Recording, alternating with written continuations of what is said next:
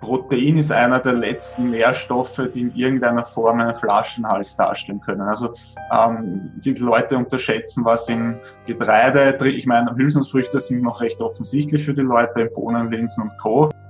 Im Gegensatz, im Gegenteil sogar, wir haben ja bei uns zum Beispiel OF, ist ja, man muss sich vorstellen, wie eine eigene Stadt. Ja, wir haben ja zum Beispiel auch einen, einen eigenen äh, ADEC, um es so auszudrücken. Ja. Und da gehst du halt hier und holst dir halt eine Salzstange, du holst dir Schokolade, aber du machst ja die Bewegung nicht mehr, du setzt dir das nicht mehr um. Und es fällt dir ja nicht klar auf. Drei Wochen, drei Wochen hier äh, zusammen bist als Team, du musst die Recovery musst du, musst du hoch priorisieren. Am Schluss, am Schluss, wenn du im Finale stehst nach drei Wochen, dann ist nicht das beste Team, das, das, das gewinnen wird, sondern es ist das best, beste recoverte Team.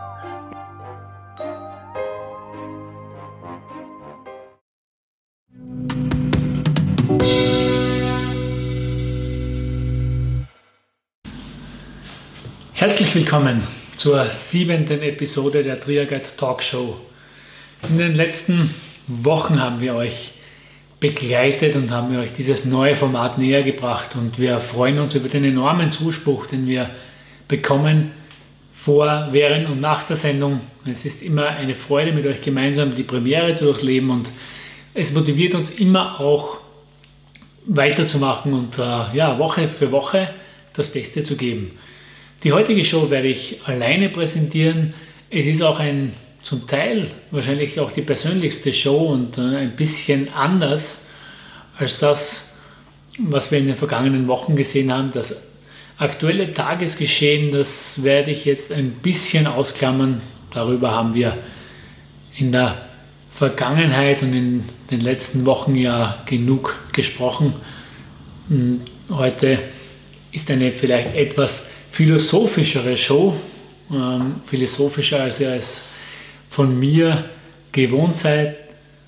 Aber ich glaube, ja, gerade so eine Krise wie die Covid-19-Krise und eine, dieser Einschnitt in unser aller Leben ist sicherlich ein guter Zeitpunkt, um auch einmal gewisse Dinge zu ändern und zu hinterfragen. Und da beginne ich äh, auch mit meiner persönlichen Geschichte. Ich persönlich habe auch einiges verändert. Ich habe mir jetzt einmal angeschaut und es wird euch vielleicht auch aufgefallen sein, ähm, es ist kein technischer Trick, sondern ähm, ich scheine tatsächlich etwas schmaler zu sein als zu Beginn, als zu, zu unserem ersten Teaser, den wir gemacht haben. Das war, glaube ich, am 12. März ähm, bei der Premiere der Triaguide Talkshow war mein Gesicht noch etwas breiter und da hat eigentlich aber meine Veränderung schon begonnen. Ich ähm, bin ja kein sonderlich gläubiger Mensch oder kann jetzt auch mit den Tugenden der, der katholischen Kirche nichts anfangen und habe seit meiner Sportlerkarriere, wenn man es so nennen will, auch mir nie etwas aus, aus, aus Fastentagen oder Karfreitag oder ähm, ja, Aschermittwoch gemacht. Eher im Gegenteil, ich war ein Mensch, der da vielleicht noch als Protest noch ein, in der Früh ein Wurstblatt gegessen hat. Äh, einfach auch sehr verbohrt in meinen Ansichten, so selbst, selbst reflektiert äh, bin ich dann auch.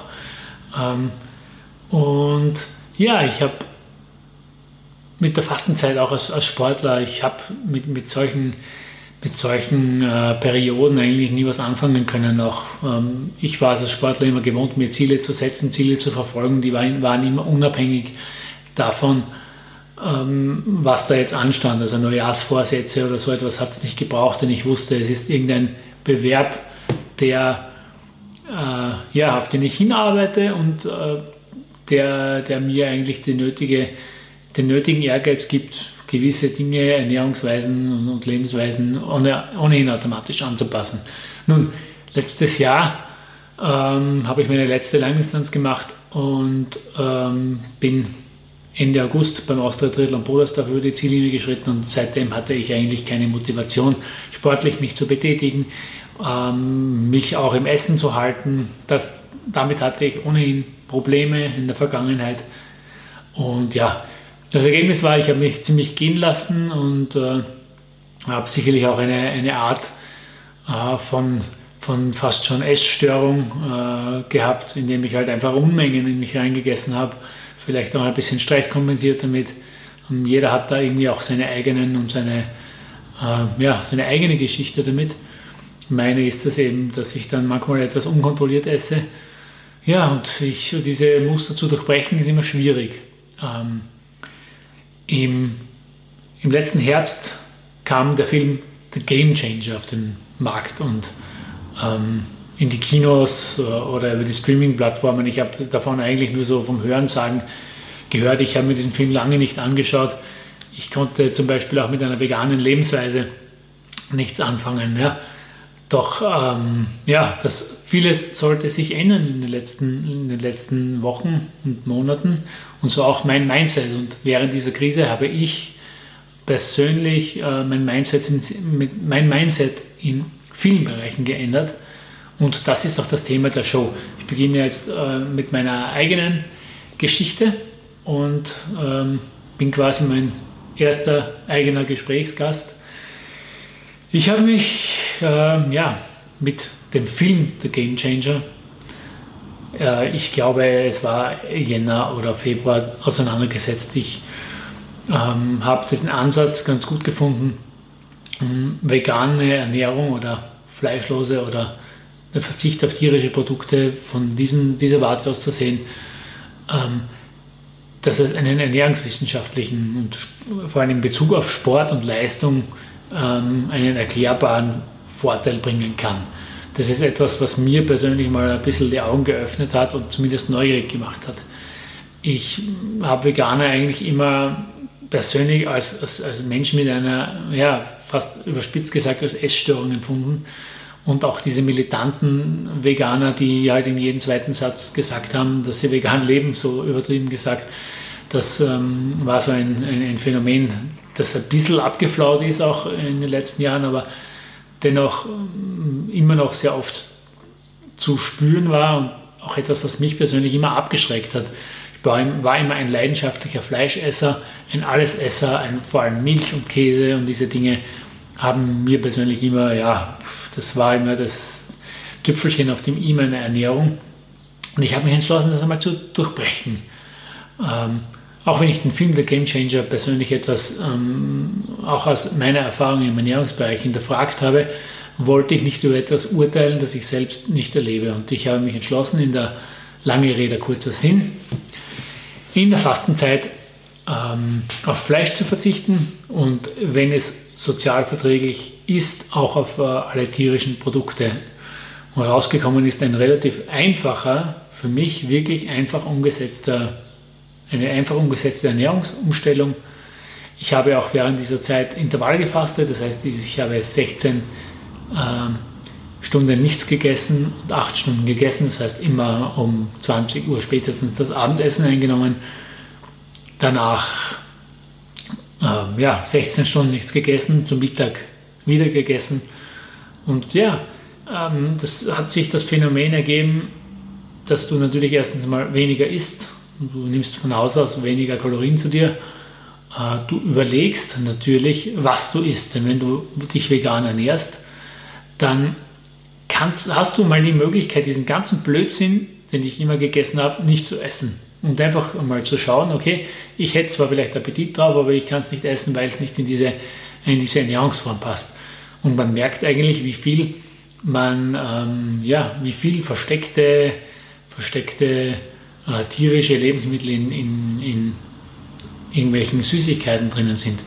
Es ist nicht so, dass ich in dieser Zeit nie etwas genascht habe. Ich habe eigentlich ja, mich 50% extrem gesund ernährt und 50% auch mal die Zügel schleifen lassen und dann auch mal, ja, es gibt auch vegane Süßigkeiten. Und war für mich alles kein Problem. Ich habe das bis auf, ja, sage ich mal, irgendwo eine Spur von Milchpulver drinnen ist in, äh, in einer Zutat. Ähm, oder wenn mal in einem Grießnockerl möglicherweise ein Ei drinnen war, habe ich das natürlich auch gegessen. Aber ich kann behaupten, dass ich in dieser Zeit zu 99,99 Prozent vegan gelebt habe. Ähm, bewusst habe ich mich dazu entschieden, das aber zu beenden über die Osterfeiertage. Ich wollte mit meiner Familie ein wirkliches Osteressen haben. Ich habe mich auch sehr darauf gefreut und habe bewusst ähm, zwei Tage lang ähm, Ostersamstag und Ostersonntag Fleisch gegessen und Fleisch, Eier und Käse gegessen. Ähm, mir hat es nach wie vor geschmeckt, ich muss es gestehen, aber ähm, ich habe für mich bemerkt, dass es mir in der Verdauung zum Beispiel nicht so gut getan hat. Und ich habe mich entschlossen, ähm, weiterzumachen, weiter möglichst frei von tierischen Produkten zu leben. Ich habe es für mich gesehen, dass es mir körperlich extrem gut getan hat. Ich fühle mich sportlich leistungsfähiger denn je. Ähm, zumindest schon leistungsfähig wie schon lange nicht mehr. Ich habe 8,6 Kilo abgenommen in, zwischen ähm, Aschermittwoch und dem ähm, Ostersonntag und halte dieses Gewicht jetzt auch und bin absolut motiviert, bin auch schlafe viel besser, erhole mich besser, obwohl ich weniger Eiweiß zu mir nehme. Also ich persönlich sehe diese Ernährungsform für mich, zumindest jetzt einmal in nächster Zukunft, als sehr, sehr positiv an. Ohne dass ich ähm, jetzt da großartige andere Gründe, ähm, ethische Gründe gehabt hätte, sondern es war einfach die reine Neugier, die mich dazu gebracht hat, äh, mein Essverhalten zu überdenken. Und ja, ob Veganismus eine Essstörung ist, ich würde sagen, es ist immer noch, ich finde es trotzdem, dass es eine Form der Essstörung ist, aber es ist vielleicht die gesündeste Essstörung, die ich kenne. Und ich, ähm, ja, ich möchte jetzt auch mit dieser Sendung niemanden dazu bringen ähm, oder irgendwie missionieren. Aber wenn jeder ein bisschen nachdenkt darüber, ja, was er mal ändern kann und einfach auch eine neue Ernährungsform auszuprobieren und sei das jetzt, ja, keine Ahnung, extrem gemüselastig zu essen ähm, oder vielleicht einmal Fertiggerichte wegzulassen, gewisse Süßigkeiten zu überdenken. Ähm, wie auch immer, also es ist jedem selbst überlassen, wie er sich ernährt. Ich kann nur aus meiner eigenen Erfahrung berichten und meinen eigenen, meine eigene Einschätzung weitergeben, äh, dass es auch Spitzenathleten gibt, ähm, die vegan leben, die ähm, ja, hörte man immer, vor allem durch die Medien, wie ein Lewis Hamilton in, in, zum Beispiel. Äh, das sind halt Athleten, die sehr, sehr weit von einem entfernt sind. Als ich aber vor äh, einigen Wochen einen, einen, glaube es war ein ORF-Beitrag über Andy Wolter gesehen habe, ähm, ich wusste nämlich auch gar nicht, dass, er, dass Andy vegan lebt. Andy war 2012 bei den Olympischen Spielen und war ja, bis zur Verschiebung auch auf einem guten Weg, diese auch 2020 in Tokio wieder zu bestätigen.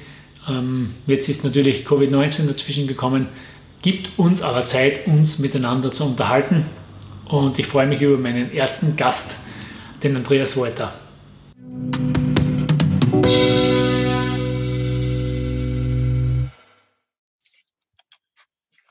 Ja, heute haben wir olympische Zustände hier. Wir haben einen Olympiastarter zu Gast. Ich glaube, der erste in der Geschichte der Show. Ähm, Andreas Wolter, danke für deine Zeit, dass du da danke bist. Danke fürs Einladen, freut mich, danke. Du warst 2012, damals noch in ganz, ganz jungen Jahren, äh, über 1500 Meter ähm, als Leichtathlet am Start. Bist äh, ja auch sehr, sehr viel in den Medien, auch äh, repräsentierst äh, die Leichtathletik sehr gut und äh, hast ja auch deine, deinen eigenen ähm, Auftritt, deinen eigenen Vlog, wo du halt immer ähm, auch äh, Leute informierst darüber, ähm, was was du tust und wie, wie du halt als Athlet lebst. Eine Sache, die mir persönlich noch ferngeblieben ist und ich verfolge das doch, was du sagst in regelmäßigen Abständen, ist, dass du äh, auch eine besondere Lebens- und Ernährungsweise hast. Und das ist eines der, der Themen äh, in unserer heutigen Sendung. Und äh, du lebst ja ähm, vegetarisch, beziehungsweise sogar vegan. Vegan, ja, genau. Genau. Äh, seit wie lange machst du das schon? ähm, seit Mai 2018. Das heißt, jetzt ist das zweijährige Jubiläum unter Anführungszeichen an irgendwann. Ähm, hat sie hat da einen Grund für dich gegeben? War das jetzt dann eine ideologische äh, Entscheidung oder hast du gesagt, ähm, du probierst es oder ähm, hat, war es eine ernährungswissenschaftliche Entscheidung?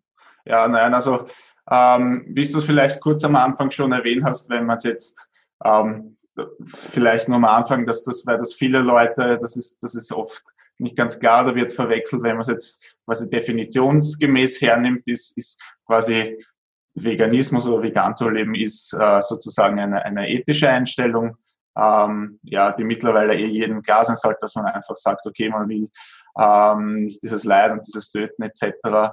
halt den Tieren zufügen, was halt ähm, passieren muss, wenn wir halt deren Produkte entsprechend konsumieren müssen. Und ähm, dadurch, dass ich vegan lebe, war auch das meine, meine Beweggründe. Das heißt, bei mir waren es vorrangig einfach die ethischen Gründe, weil ich habe einfach, es war nicht über Nacht sozusagen, sondern ich habe einfach mich beschäftigt mit den Sachen. Gerade heutzutage so Dinge wie Social Media ähm, bekommt man einfach mehr mehr Dinge mit als früher vielleicht ein bisschen. Ähm, ich habe halt mehr und mehr dann über, über die Zustände erfahren, was halt so passiert, dass unsere Lebensmittel, die wir ähm, häufig konsumieren, dass die halt produziert werden. Da war halt für mich der Punkt da, wo ich gesagt habe, okay, ähm, ich unterstütze was, was, was ich beim Ansehen so komplett falsch finde. Ich habe es dann einfach für mich nicht mehr vertreten können, auch wenn ich ein großer Steak- und Milchlikauer zum Beispiel gewesen bin. Aber ich habe gesagt, ähm, ich kann das ganze Leid sozusagen mit meinem Egoismus nicht mehr rechtfertigen für mich persönlich und habe es dann halt gesagt, okay, ähm, pflanzliche Ernährung und ähm, ja, wie gesagt, das war vor knapp zwei Jahren und im, im Nachhinein betrachtet, wie, wie die meisten Leute, die man dann fragt, ist, ist das Einzige, wo ich mir denke, okay, wieso habe ich das eigentlich nicht früher gemacht? Also hat dir jetzt äh, leistungstechnisch keinen, keinen Nachteil gebracht? Nein, also ähm, das war auch jetzt für mich kein, kein Bewegpunkt, sage ich einmal. Vielleicht war das sogar ein bisschen blauäugig, weil ich bin, ohne jetzt damals mich noch sehr gut ausgekannt zu haben bei der Sache, habe halt einfach reingegangen mit der Einstellung, im Endeffekt, ich muss Nährstoff, einen Nährstoffbedarf decken, sowohl als normaler Sportler, äh, als normaler Mensch als auch als Spitzensportler. Und den kann ich sowieso decken, also mit, mit, mit einer Mischkost zum Beispiel, mit einer veganen Ernährung. Ich habe mir gedacht, ja, das im Endeffekt ist es wurscht. Und ich habe mir zugegeben, weder ähm, Veränderungen in die eine noch in die andere Richtung erwartet. Also weder dieses, ähm, dieses Klischee halt von Leuten, die sich dann im Endeffekt ja meistens nicht auskennen, ist, ah, Proteine und bla bla bla und du wirst quasi sterben und auf der anderen Seite irgendwie was, ähm, wo man sagt, okay, du kriegst Superkräfte und das sind alle Probleme gelöst und du wirst zehnmal so gut. Das habe ich mir auch nicht erwartet, sondern ganz einfach, ich habe gesagt, okay, ich mache das aus ethischen Gründen ähm, und so eine ökologische Komponente ist auch mitgeschwungen bei mir und dass es leistungsmäßig äh, einen Einfluss hat, habe ich mir nicht gedacht. Wobei ich mittlerweile nach zwei Jahren sagen würde, dass ich doch ähm, so ein paar Punkte merke, wo man natürlich nie jetzt rein sagen kann, ist es nur Ernährung, hat, sind andere Punkte, wahrscheinlich im Endeffekt ist es ein Zusammenspiel von vielen Komponenten, aber ich würde im Endeffekt schon sagen, dass es einer der Punkte ist, die mir geholfen haben, dass ich einfach jetzt in einer Verfassung, in einer Form bin, in der ich halt bin dort. Und das ist eine gute. ja, ich glaube, ich kann das eben auch jetzt aus eigener Erfahrung ein bisschen bestätigen. Ich bin, habe das ja jetzt ausprobiert über mittlerweile sechs Wochen mit nur einer ganz kurzen Osterunterbrechung, die ich wirklich bewusst genommen habe. Aber ich habe es in der, der gesamten Fastenzeit ähm, mich zu 99,9999 Prozent vegan ernährt. Äh, was mir persönlich aufgefallen ist, und ich kenne mich ja in Ernährung auch ein bisschen aus und ich sehe ja auch Studien und so weiter, und man kann ja auch diesen Film The Game Changer unterschiedlich interpretieren. Ich ähm, habe auch die Meinung, dass er sicher, dass auch dieser Film sehr tendenziös ist was mir aufgefallen ist, ich war immer äh, ein Mensch, der als Athlet sehr einen hohen Proteinbedarf hatte oder vermeintlich hatte. Also ich habe mir immer eingebildet, ich brauche viel Protein, ich brauche extrem viel Eiweißpulver. Äh, ein Sportler, der, der halt auch 20 Stunden trainiert, wie ich es halt auch in meiner ambitionierten Zeit gemacht habe, ähm, war das für mich selbstverständlich. Fleisch war jetzt eh nicht mehr so dieser Riesenfaktor in meiner Ernährung in der letzten Zeit, aber sehr wohl sehr viele Milchprodukte, äh, und, und, seit ich das umgestellt habe, habe ich ähm, meinen Eiweißbedarf jetzt, ohne dass ich jetzt irgendwas ausgemessen hätte oder dass ich das jetzt mitschreibe, aber einfach sehr, dass ich sehr, sehr kohlenhydratlastig ist, ähm, was ich im Gegensatz zu früher nicht gemacht habe. Ähm, und das Eiweiß eigentlich so nebenbei einstelle. Ich habe ab und zu mal so einen veganen Shake, den ich halt zwei, dreimal die Woche trinke. Aber ansonsten ähm, nichts, ja, und, und mich, mich verwundert und ich laufe sehr, sehr viele Kilometer, sehr, sehr viele mit meinem, mit meinem Sohn, mit dem Kinderwagen, also momentan für mich so 80, 90 Kilometer in der Woche, das war früher unmöglich, ja, und ähm, habe aber kaum muskuläre Probleme, erhole mich mit muskulär extrem schnell, obwohl ich jetzt da äh, keine erhöhte Proteinzufuhr habe. Also das ist das, was mich persönlich überrascht hat und deswegen sage ich mir auch, ich mache jetzt einfach ähm, mal weiter damit und, und schaue, wo es mich hinführt. Ja, das ist ein, ein Klassiker, das ähm, in der ersten Schritt jetzt gar nicht mit pflanzlicher nichts zu tun hat, aber dieses, was glaube ich, die eine gewisse Industrie, die halt da ist, dieses, diesen Proteinwahn, der kreiert worden ist, ähm, ist mir nicht ganz klar. Also dass eine Durchschnittsperson, die dreimal in der Woche trainiert, glaubt, sie kann ohne Proteinshakes und was weiß ich was nicht überleben. Ähm, grundsätzlich, und das gilt dann natürlich auch, wenn du dich rein pflanzlich ernährst, wenn du dich ausgewogen ernährst ähm, und viel, vielseitig ernährst. Protein ist einer der letzten Nährstoffe, die in irgendeiner Form einen Flaschenhals darstellen können. Also ähm, die Leute unterschätzen, was in Getreide, ich meine, Hülsenfrüchte sind noch recht offensichtlich für die Leute, in Bohnen, Linsen und Co. Aber das halt auch in Getreide, teilweise in Gemüse, in Nüssen und so weiter viel Protein ist. Also wenn ich Haferflocken ähm, in der Früh esse, ich habe in 100 Gramm Haferflocken ein bisschen mehr Eiweiß drin als in 100 Gramm Ei zum Beispiel. Das ist halt, die, die Leute, viele sind halt leider nicht, nicht so gut informiert in die Richtung, sondern leben halt ein bisschen diese, diese Klischees oder Alltagsweisheiten, wo man halt sagt, okay, da ist der Proteinmangel und bla bla bla.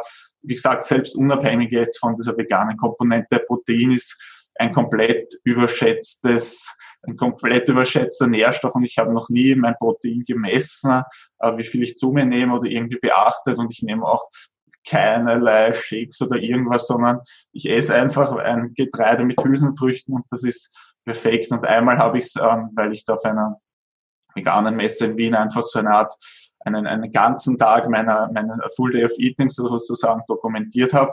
Und ich habe, ohne dass ich irgendeinen Zusatz, äh, also Protein, ähm, Ergänzung genommen habe oder so. Ich bin auf, auf 150 Gramm Eiweiß kommen, was zwei Gramm pro Kilogramm Körpergewicht sind, was da deutlich mehr ist, als ich natürlich als Aussportler brauche. Und wie gesagt, da, da war halt dabei Reis und Bohnen und irgendein ein anderes Getreide. Und das passiert einfach so. Und bei den meisten Leuten ist halt im Endeffekt leider der Fall, dass die Industrie halt Geld daraus macht und du dir selber produzierst ein teures Lulu auf gut, auf gut österreichisch. Ähm, ja, also das ist leider, das ist leider so ein Hype entstanden, den im Endeffekt der Körper nicht braucht, weil die Leute sich, sie und überschätzen einerseits massiv, was sie selber an Protein brauchen und unterschätzen, was in diesen normalen Lebensmitteln, die man halt so über den Tag verteilt ist, überhaupt drin ist. Also die glauben, ohne Proteinshakes, wenn ich zweimal ins Fitnesscenter gehe, ohne Proteinshakes quasi, ähm, ist nichts möglich. Aber bei mir mit zehn Trainings, ich nehme keinen einzigen Proteinshake oder Protein oder was weiß ich was. Und anscheinend bin ich auch noch nicht ganz ähm, verkümmert. Nein, ganz und gar nicht. Du bist jetzt auch in der Corona-Pause deine 10.000 Meter Bestzeit gelaufen, die du, genau, ja. Äh, im Training gelaufen bist. Also ja. es scheint alles in Ordnung zu sein. Ähm, ja, ich meine, wie man sich dann ernährt, es muss sowieso jeder für sich selbst entscheiden und die, diese Episode heute soll auch nicht dazu dienen, die Leute zu bekehren, ähm, sondern vielleicht einfach einmal auch zum Nachdenken zu bringen. Und wenn man, ähm, ich glaube auch früher, was mich persönlich an einem Veganen früher so gestört hat, ist einfach, dass man missionieren wollte und ähm, dass man halt jede andere Lebensform und jede andere Essensform auch verurteilt hat sehr oft und das bin ich sicherlich nicht. Ähm, ich ich glaube, und auch jetzt die, die Herangehensweise ist jetzt ein bisschen andere und ich sage nur, wie es mir, bei mir persönlich war, ich habe jetzt diese ethische Komponente jetzt nicht so im Vordergrund gehabt. Äh, es war irgendwie sowas, was mir in meinem Spektrum nicht so drinnen war sondern ich habe es einfach als, als ernährungstechnischer Neugier, äh, wollte ich es einfach mal probieren. Und ich habe mich dann halt entdeckt dabei, wenn du dann so irgendwann in den Nachrichten war irgendwas von einem Tiertransport. Ja. Und das erste Mal, dass ich mir selbst gedacht habe, ich bin, ich bin irgendwie froh, dass ich dafür nicht mehr mitverantwortlich bin. Und also man, man entwickelt auch ein Bewusstsein vielleicht, wenn man sich damit so auseinandersetzt. Äh, und wie auch immer man das macht. Und ähm, mich hat dieser Film, The Game Changer, einerseits irgendwie, die, mir hat die Augen ein bisschen geöffnet, weil es ähm, von einer pragmatischen Warte ausgegangen ist. Also ohne zu missionieren, ohne dass man ähm, jetzt vielleicht jemand ein schlechtes Gewissen machen will, sondern für mich ist einfach dieser Verzicht auf tierisches Protein ist das, was mich mal neugierig gemacht hat. Ja. Ich war am Anfang auch sehr skeptisch, weil ich gedacht habe, okay, das, das, das klingt nicht logisch, aber ich, ich werde es mir mal einfach einmal ausprobieren. Und ich kann nicht über irgendwas urteilen, was ich nicht probiert habe. Ich persönlich bereue es nicht und äh, werde das auf eine normale Art und Weise weiterführen. Ich möchte es auch nicht als, als ähm, ja, dass es penetrant wird und wenn ich mal irgendwo auf eine Feier eingeladen bin und da gibt es ein Fleisch und ähm, in einer Buschenschank, dann schließe ich nicht aus, dass ich das esse. Genauso wie ich es jetzt auch zu Ostern bewusst zwei, drei Tage gesagt habe, ich will bewusst das Osterfleisch essen, will sehen, wie es mir schmeckt. Ich habe sofort gemerkt, wie es meiner Verdauung nicht gut getan hat. Der Geschmack war, war, war in Ordnung, aber es war nicht schwer. Dann ähm, äh, am Tag darauf wieder in dieses alte Muster reinzufallen und in diese alte, oder für mich schon gewohntes Muster, und dieses neue Muster, sagen wir es mal so. Ja. ja.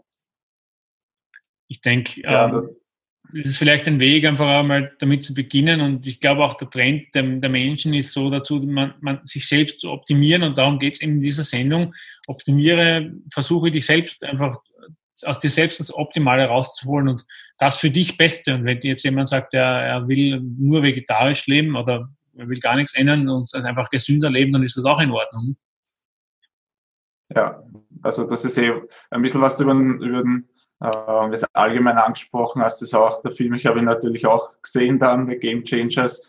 Ähm, es, ich habe es von vielen Leuten an so gehört, im Prinzip für, für dir, ich bin es ist jetzt nicht für mich selbst, äh, ich habe schon vegan gelebt, aber nicht, nicht 100 Prozent dem überzeugend. Natürlich teilweise Sachen sind ein bisschen überzeichnet dargestellt und sehr, sehr tendenziös, wie du eh gesagt hast. Was, glaube ich, aber der Sinn des Films sein soll oder kann, ist, dass selbst Leute, die sehr kritisch gegenüberstehen, einfach sich mit der Sache beschäftigen und dann zum Beispiel eben sagen, okay, ich finde das interessant und ich, ich probiere es einfach, weil, ähm, ja, wie, wie du eh sagst, viele Leute sagen halt was und waren ihr ganzes Leben auch nur mischköstlich. Und wenn du halt, ähm, so wie mein Fall, ich kenne halt jetzt beide Seiten, ich habe halt halbwegs einen Vergleich auch. Und da, da, merkt man schon sehr stark, dass sich die Leute damit beschäftigen, auch wenn der Film an sich wahrscheinlich nicht hundertprozentig perfekt und immer wissenschaftlich ist. Also teilweise halt schon ja sehr Dings, aber ähm, das merkt man auf jeden Fall. Und was du auch gesagt hast, das ist halt letztendlich bei den Menschen immer so, es sind Gewohnheiten ähm, ich hätte es bei mir äh, auch nicht selber denken können. Also wie gesagt, ich war, ich habe massenweise Steaks gegessen, ich habe teilweise ein, zwei Liter Milch am Tag getrunken, ähm, was mir richtig peinlich ist im, im Nachhinein jetzt betrachtet, retrospektiv.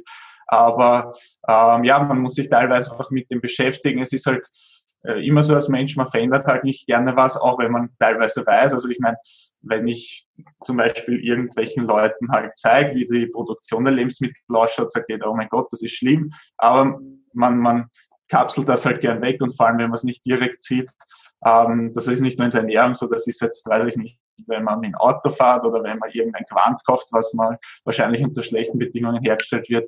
Man grenzt das halt gerne aus und sagt sich dann so, ja, na, also wird schon passen, ich mache es ja eh noch ganz bewusst. Also das sind wahrscheinlich eh so, so ein paar Dinge, die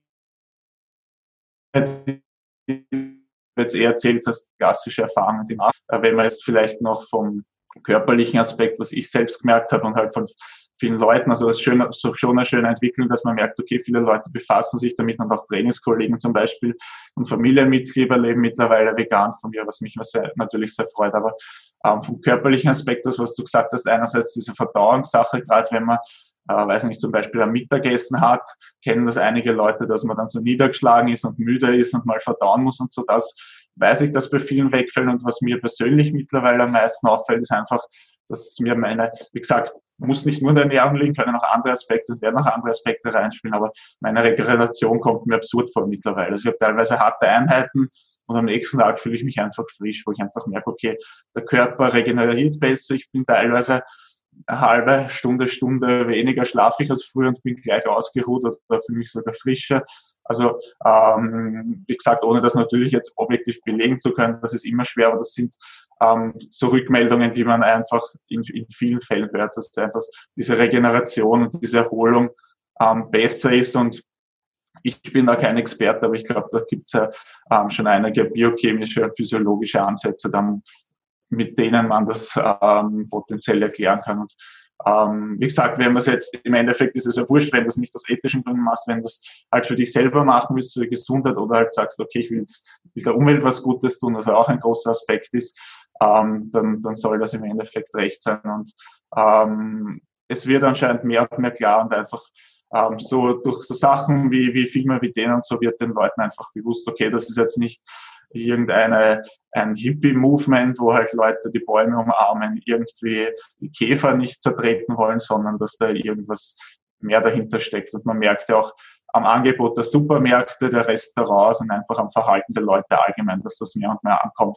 Und ja, im Endeffekt wird es nicht aufzuhalten sein. Und es ist natürlich schön, wie in deinem Fall, wenn, wenn so ein Film wie da jetzt so den letzten, sag ich mal, Ankick gibt. Und ähm, ja, meistens ist es so, nach drei, vier Wochen ist was Gewohnheit und wie du gesagt hast, die kommt so normal vor und das ist wahrscheinlich das, wo man einmal drüber muss als Mensch, war auch bei mir so und irgendwann nach einem Monat denkst, okay, hm, fällt mir gar nicht mehr auf eigentlich.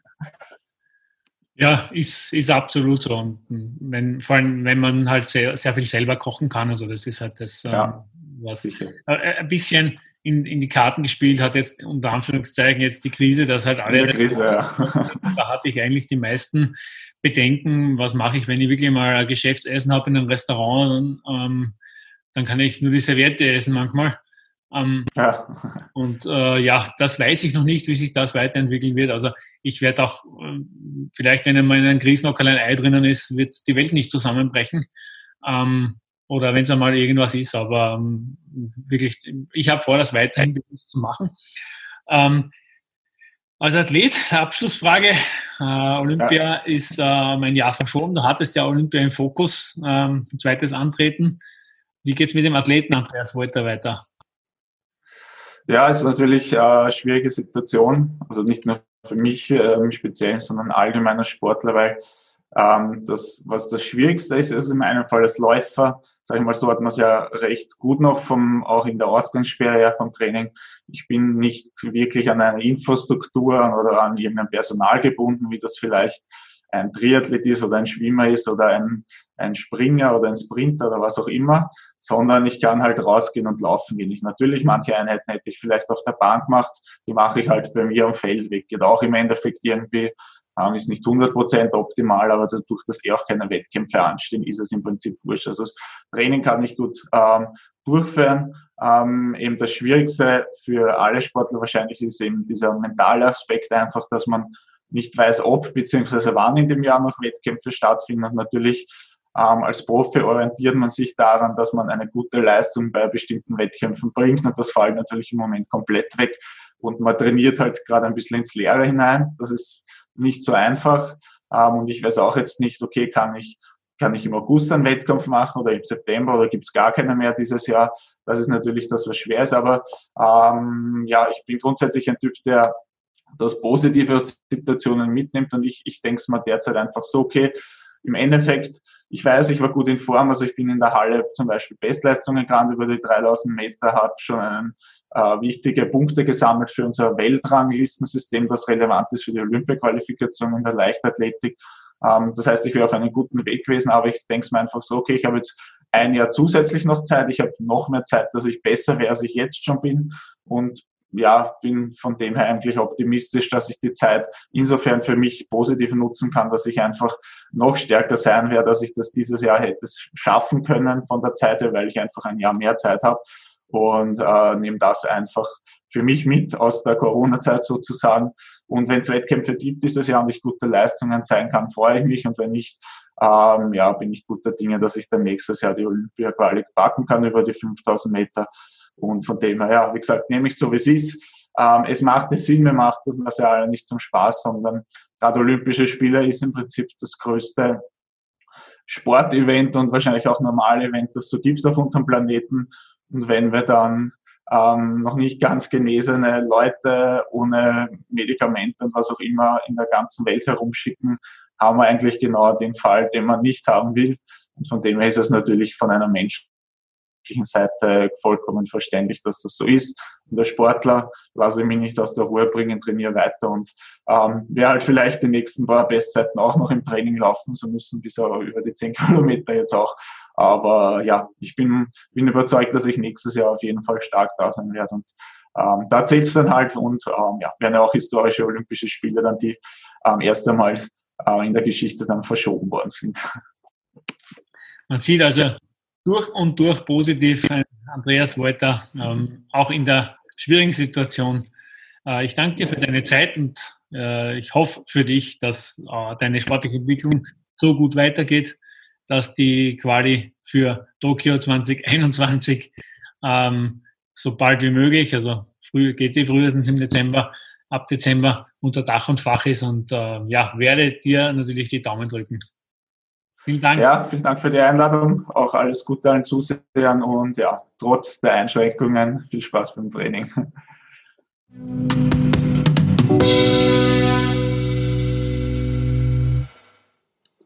Bevor wir den nächsten Gast begrüßen, möchte ich mich noch beim Showsponsor der heutigen Folge bedanken. Diese Episode wird dir präsentiert von Aerobee. Aerobee ist ein junges Startup aus Norddeutschland, das in einer speziellen Idee und einer speziellen Mission unterwegs ist. Wer sich gesund ernährt, der möchte auch bei harten Trainings zu natürlichen Energielieferanten greifen. Viele der herkömmlichen Energiegels und Energieriegel basieren auf künstlichen Kohlenhydraten und Mineralstoffen. Das passt ja nicht zum Lebensstil der Gründer von Aerobee. Für die drei passionierten Läufer, Triathleten und Windsurfer aus dem Norden Deutschlands gehört zu einem gesunden und bewussten Lebensstil auch die bestmögliche Sporternährung. Da sie am Markt nicht fündig wurden, mussten sie selbst einen gesunden Energieschub entwickeln. Die Vision war ein natürliches Superfood, welches keine künstlichen Inhaltsstoffe und einen geringen CO2-Footprint aufweist. Da die drei Jungs aus Norddeutschland stammen, wollten sie für ihre Produkte möglichst auf Ressourcen von regionalen Betrieben zurückgreifen. Doch warum Honig? Bereits 400 v. Chr. verordnete Hippokrates den Athleten der Olympischen Spiele Honigwasser zur Leistungsverbesserung. Honig besteht zu gleichen Teilen aus Glucose und Fructose. Ersteres wird schnell im Blut aufgenommen und steht dem Körper unmittelbar als Energie zur Verfügung. Die Fructose hingegen steht dem Körper erst etwas zeitverzögert, dafür aber längerfristig zur Verfügung. Die ideale Mischung insbesondere bei längeren Belastungen. Informieren könnt ihr euch über die Homepage www.aerobee.de. Ihr seht oben, wie Aerobee geschrieben wird. Ihr bekommt äh, es bei ausgewählten Handelspartnern wie ähm, zum Beispiel ausdauerleistung.de oder auch bei Amazon. Zum Abschluss haben wir noch eine gute Nachricht. Wir verlosen ein Set mit allen Geschmacksrichtungen der Aerobee Energy Gels. Die Gewinnfrage wird in Kürze auf unseren Kanälen bekannt gegeben.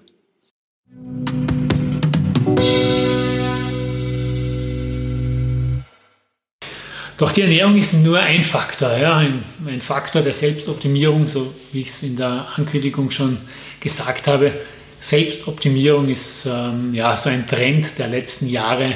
Man versucht einfach das Beste aus sich zu machen. Früher galt man als, äh, ja, als cool und hip, wenn man äh, vier Stunden geschlafen hat, ja, weil äh, sonst äh, wer länger geschlafen hat, galt als faul. Ähm, Workaholic zu sein war ähm, ja, war schick und der, der, Preis für den Erfolg war unermüdliche Arbeit, ein ähm, Lebensstil, der am Limit ist. Und ich glaube, hier ist zum Beispiel die Wahrnehmung auch der Leute äh, vor allem in den letzten ein, zwei Jahren anders geworden. Äh, vielleicht jetzt auch durch die Covid-19-Krise, ähm, dass man Dinge wirklich verändern kann, sei es jetzt im, im Homeoffice, sei es jetzt äh, ja, in seiner Art zu trainieren, in seiner Art, äh, ja, zu, sich zu ernähren, aber vielleicht auch in seiner Art zu schlafen.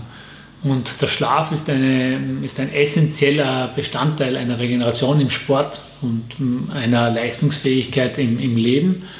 Und wenn wir an Schlaf denken, dann denken wir ja vielleicht an ja, ruhige Musik, an Meditation oder wir denken an Nahrungsergänzungsmittel mit mit Melatonin oder, mit, oder an Schlaftabletten im extremsten Fall sogar oder an Baldrian-Tropfen. Aber Ich habe heute einen interessanten Gesprächspartner, mit dem ich über das Thema Schlafgewand und Schlafkleidung spreche. Ähm, es ist der CEO der Schweizer Firma Taxmeyan. Taxmeyan wird euch wahrscheinlich etwas sagen und aufmerksame Seher unserer Sendung werden Taxmeyan als Showsponsor der Episode 5 kennengelernt haben. Ich glaube, es war Episode 5.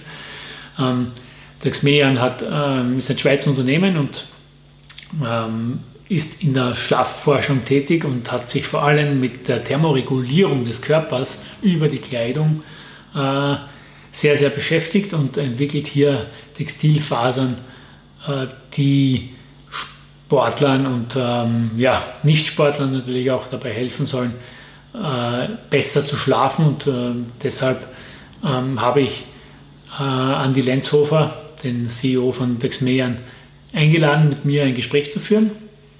Und das möchte ich euch jetzt zeigen.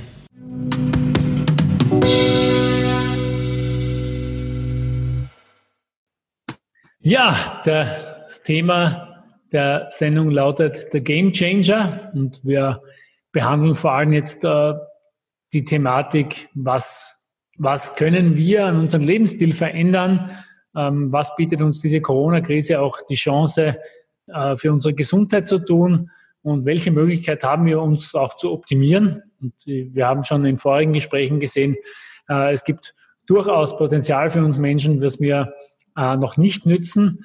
Wir haben heute hier eine äh, sehr interessante Firma zu Gast, die wir schon in einer der vorigen Folgen präsentiert haben. Es ist die Firma Taxmean und ich begrüße den Andreas Lenzhofer hier aus der Schweiz und ähm, spreche mit ihm heute über das Thema Schlafen und äh, eine spezielle Schlafkleidung, die in der Schweiz entwickelt wurde. So kannst du dich vielleicht einmal selbst ein bisschen vorstellen, ähm, was und kurz zusammenfassen, was Taxmeyan äh, macht. Das mache ich sehr gerne. Und vielleicht nochmal auch zum, zum Kontext, eben Schlaf. Schlaf, äh, warum ist es wichtig? Letztendlich ist Schlaf das, das, das wichtigste Recovery-Instrument, das wir überhaupt haben. Und was man vor allem jetzt auch, auch wiederum sieht in der ganzen äh, Corona-Situation, Schlaf ist eines der besten Dinge, die du machen kannst für, für dein Immunsystem und dein Immunsystem zu boosten und dich wirklich auch vorzubereiten auf, auf alles, was da kommen kann. Aber wir sind gestartet eigentlich aus zwei, aus zwei Überlegungen raus. Punkt eins, Schlaf, Schlaf ist, ist wichtig, wird als, als wichtig erachtet, einerseits für ich sage mal, Professional, Leute, die in der Mitte des Berufslebens stehen. Die Zeit, die Zeit, wo man noch erzählt hat, äh, vier Stunden Schlaf ist, ist okay und wer mehr schläft, ist ein Loser, ist definitiv vorbei.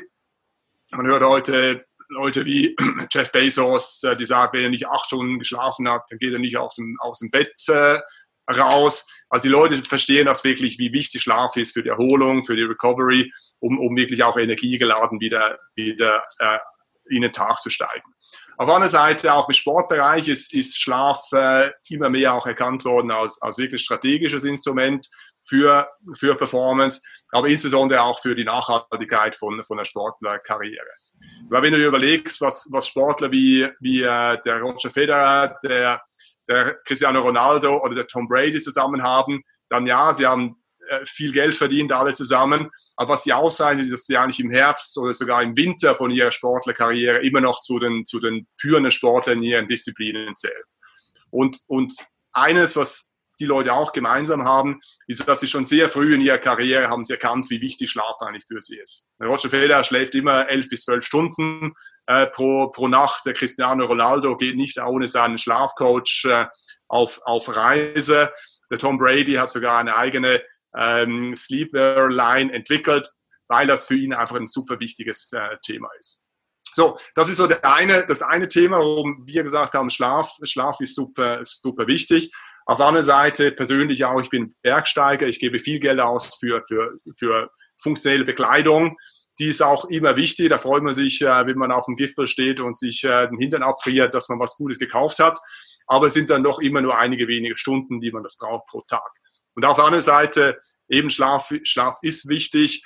äh, ich gebe, oder bis ich mich aktiv mit dem Thema angefangen habe zu beschäftigen, habe ich, äh, wie wahrscheinlich viele Leute, in einem alten Baumwoll-T-Shirt äh, geschlafen, Marke irgend, irgendwas, haben mir immer überlegt, soll ich das schon weggeben in eine Kleidersammlung oder nicht? Und das habe ich dann noch getragen. Und so haben wir diese zwei Dinge zusammengebracht, eben Schlaf wichtig, funktionelle Sportbekleidung und diese Ideen haben wir gesagt, die muss man auf, auf den Schlaf übertragen. Ja, also bei mir ist das, ist das ähnlich. Also ich kann dir auch recht geben, was, was die, ähm, die allgemeine Wahrnehmung angeht, habe ich auch das Gefühl, dass der, der Punkt Schlaf, ähm, dass wir hier eine, eine, eine Trendumkehr in der, in der öffentlichen Meinung haben. Ähm, früher hieß es einfach, ähm, ja, wer schläft, verliert. Ähm, und ähm, jetzt äh, ist der Schlaf schon, wird der Schlaf erkannt als Gesundheits, ähm, als Gesundheitsfaktor ähm, und als wichtiger Faktor in der Erholung. Man weiß natürlich, dass sich Hormone im Schlaf bilden, äh, dass Muskeln im Schlaf wachsen können.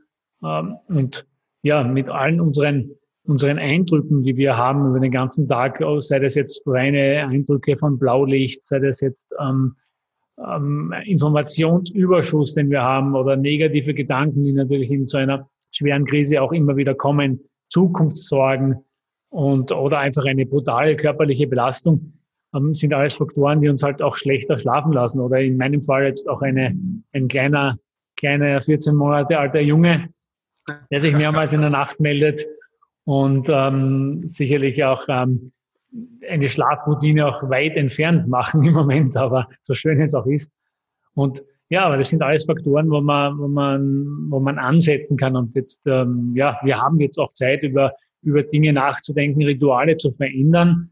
Und ähm, wenn ich jetzt an Schlaf denke, und ich bin auch ähm, ja, beruflich sehr stark im Ernährungsbereich äh, drinnen, dann denkt man eben auch an, an, an Schlafkapseln, an Schlaftabletten, äh, Melatoninkapseln oder was es halt alles auch für schlaffördernde Möglichkeiten gibt oder ähm, Milch mit Honig oder sowas, was halt das Rezept der Oma ist.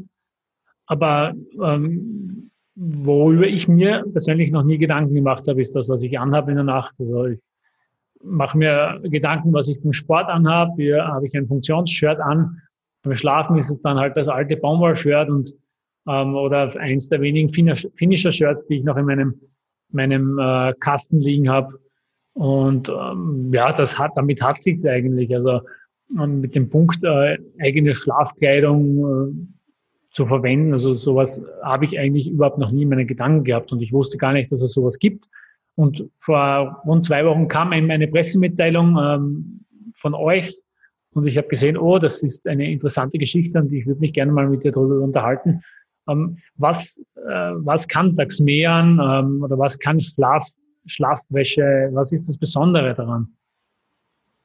Ja, vielleicht, vielleicht nochmal, ähm, was, was macht eigentlich guten Schlaf aus oder wie wird überhaupt dein, dein Schlafrhythmus gesteuert? Und da gibt es eigentlich zwei Faktoren, die relevant sind. Das eine, was er schon angesprochen hat, ist der, der Melatoninspiegel, äh, der sich über den Tagesablauf äh, verändert. Melatonin steigt an im, im Verlauf des Tages, bis du dann kurz vor 9 Uhr, 10 Uhr am Abend hast du einen Höhepunkt. Und das, das äh, löst auch deine, deine Müdigkeit aus, steuert insofern deinen, deinen Schlaf. Der zweite äh, sehr wichtige Faktor, auch für die Steuerung von deinem Schlaf-Wachrhythmus, ist dein, deine Körpertemperatur.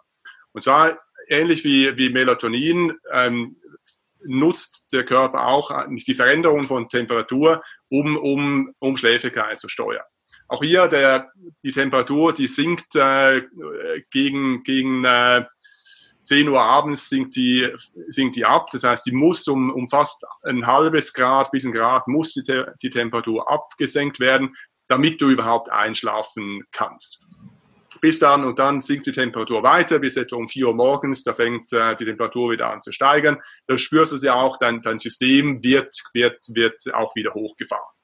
Dann hast du auch ganz andere Themen noch, eben die Temperatur ist viel, viel flacher verteilt, während du schläfst. Während des Tages ist die, Körpertemperatur im, im, im, äh, im Kern ist 37,5, in den, in den äh, armen Beinen ist sie deutlich tiefer, während der Nacht ist sie deutlich ausgeglichener verteilt. Dann hast du auch Temperaturveränderungen, die Schlafphasenveränderungen äh, triggern. Das heißt, wenn du Tiefschlafphase gehst, dann wird das wiederum eingeleitet durch Temperaturveränderungen. Wenn du in eine Traumphase reingehst, in eine REM-Phase, dann steigt die Temperatur wieder an. Also Temperatur ist sehr, super wichtig, um, um eben deinen, deinen Schlafrhythmus richtig, richtig auszusteuern. Man stellt das oft fest, ja, ich habe zu warm oder ich habe zu kalt äh, während der Nacht. Klar, das ist das. Und dann denkt man, ja, das, das Fenster war nicht auf oder es, ich, jetzt, ich weiß nicht genau warum. Aber es kommt sehr stark auch von, von deinem Innenleben her, eben wie, wie eben dein Körper die Temperatur auch, auch braucht. Und darum ist es eben auch, auch ein ganz wichtiger Faktor, wie kannst du deine, deine, deine Körper und dein Körpersystem positiv beeinflussen, dass du eben in der richtigen Temperaturlage bleibst, dass du eben nicht zu warm bist, nicht zu kalt wirst, dass diese, diese natürliche Thermoregulierung auch optimal unterstützt wird. Und dafür haben wir eben jetzt, jetzt äh, neue Stoffe entwickelt, die diesen Prozess aktiv, aktiv, äh, aktiv helfen. Das kennen wir auch schon aus dem aktiven Bereich äh, raus. Da gibt's ja äh, sehr, gute, sehr gute Produkte. Aber was es halt nicht wirklich gibt oder nicht gegeben hat, ist, ist, ist äh, regulierende Begleitung für, für den Schlaf. Und das haben wir entwickelt. Das ist etwas, was jetzt ganz neu auf den Markt gekommen ist, äh, vor etwa zwölf Monaten. Okay, also ich, ich kann es ja, bei mir merke ich es beim Einschlafen, also ich schlafe persönlich am besten ein, wenn mein Polster relativ kühl ist. Da, da bemerke ich, dass es, dass es halt einen Unterschied gibt und in der Nacht, ähm, wenn ich dann mal aufwache, dann suche ich mir irgendwie im, im Polster noch die letzte Stelle, die kühler ist, äh, wo ich nicht draufgelegen bin und finde das als angenehmer. Hat das damit zu tun, mit dieser Thermoregulierung? Ja, ganz, ganz genau. Eben sind, am Schluss sind es viele Faktoren, die hier zusammenspielen. Oder es ist, ist klar, die, die, die Raumtemperatur ist ein super wichtiger Einflussfaktor. Eben, du musst den Raum zwischen 16 bis 18 Grad äh, halten. Das ist, das ist am allerbesten, um eben genau diese Thermoregulierung zu, zu unterstützen. Dann hat natürlich auch das ganze Bettsystem einen Einfluss, die Matratze, die, die Decken, die Kissen, die Textilien, die du verwendest. Äh, dein Bettpartner natürlich auch. Sehr oft hast du das, die Situation, eben du, du schläfst mit jemandem im gleichen Zimmer, anderes Temperaturbedürfnis. Der eine hat immer zu heiß, der andere hat immer zu, immer zu kalt. Oder auch für, für Sportler oder für, für Professionals viel auf Reisen, übernachtet in Hotels, kann die Temperatur nicht wirklich gut re regulieren und schon hast du, schon hast du ein Problem und du, du, du schläfst schlecht. Oder? Und das ist, und hier ist, ist ein, unsere Schlafbekleidung ist ein Element, eben, das ist das, das Element, das du direkt auf deine Haut trägst, der, der First, der First Layer, mit dem du schon auch, auch sehr viel, sehr viel beeinflussen kannst. Wie gesagt, es ist nicht das einzige, eben, das, es muss schlussendlich als System zusammen, zusammenspielen, zusammen harmonieren, aber die erste Schicht ist, ist super wichtig. Das heißt, es ist einfach eine, eine, ein, ein Puzzlestück in, des guten Schlafs, natürlich abhängig von vielen anderen Faktoren. Ich habe auch gesehen auf der Webseite von euch, dass einige Sportler schon damit arbeiten. Wie ist das Feedback der Athleten äh, in diesen, oder wie kam es zu dieser Zusammenarbeit, zum Beispiel mit einem Ronny Schildknecht? Ja, interessant ist, ist eigentlich seit wir die Produkte gelauncht haben, ähm, haben wir immer, immer wieder auch, auch äh, Orders gesehen von, von Sportlern, von Spitzensportlern, immer auf der Suche nach dem, nach dem Edge, immer auf der Suche nach etwas, was, was einen Unterschied ausmachen kann. Und so sind wir auch in Kontakt mit, äh, mit dem Ronny gekommen und dann auch mit anderen Triathleten, die, die halt gesehen haben, dass eben Schlaf ist, ist vielleicht ein, ein, ein, ein Puzzleteil, das, das immer ein bisschen unterschätzt worden ist. Oder die Leute werden auch ein bisschen, bisschen älter. Viele Triathleten sind da, also der Ronny geht auch, geht auch gegen die 40, 40 zu. Das heißt, alles, was man, was man mit 20 vielleicht noch überdecken kann, das wird, das wird anspruchsvoller, wenn man 30 oder darüber ist. Man entdeckt auch Schlaf, wie, wie wichtig das ist und eben, dass, dass man damit wirklich auch einen Unterschied machen kann. Und aus dem heraus ist dann auch jetzt eine Zusammenarbeit entstanden mit dem Ronny, mit anderen Triathleten auch, äh, Schweiz, aber auch, aber auch im, auch im Ausland. Auch andere Sportler aus anderen Disziplinen, unter anderem interessanterweise auch mit, dem mit dem Eishockey-Team der schweizerischen Eishockey-Nationalmannschaft. Interessant, eben Eishockey eigentlich ein sehr, ich sage mal, sehr aggressiver Sport. Aber mittlerweile erkennt man auch da, Schlaf ist super wichtig und gerade in, in einem Weltmeisterschaftsturnier, wenn du drei Wochen, drei Wochen hier äh, zusammen bist als Team, du musst die Recovery musst du, musst du hoch priorisieren. Am Schluss, am Schluss, wenn du im Finale stehst, nach drei Wochen, dann ist nicht das beste Team, das, das, das gewinnen wird, sondern es ist das best, beste recoverte Team. Und hier eben Tools zu haben, Tools sind den Sportlern auch, auch zur Verfügung zu stellen, das ist einfach sehr, sehr wichtig. Und hier sieht man, dass man mit, eben mit wenigen Dingen kann man, kann man schon einen Unterschied auch machen. Okay, na, das klingt interessant auf jeden Fall. Wir haben schon gesagt, wir werden es auch testen. Also wir ähm, werden jetzt einmal einen Testorder machen bei euch, ähm, schauen, wie es, wie es uns tut und äh, wie, es, wie es sich anfühlt, äh, mit spezieller Schlafe zu schlafen. Wo können, ähm, wo können Athleten sich informieren über, über eure Produkte?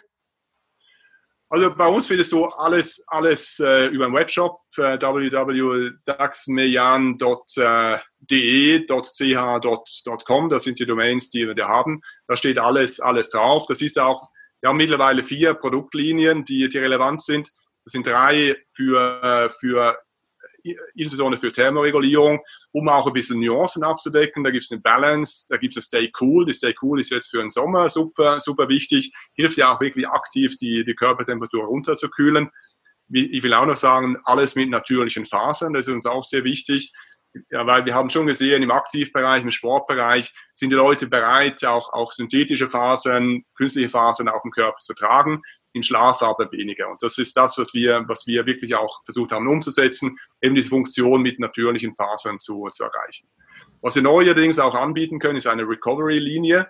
Und zwar ist das, haben wir hier noch ein extra äh, Tool reingebaut, gerade auch für, für Sportler, für Spitzensportler, ist ein Mineralienprint, den wir auf, das, auf den Stoff aufgebracht haben. Und der hilft, der hilft hier wirklich auch aktiv, aktiv zu, zu regenerieren.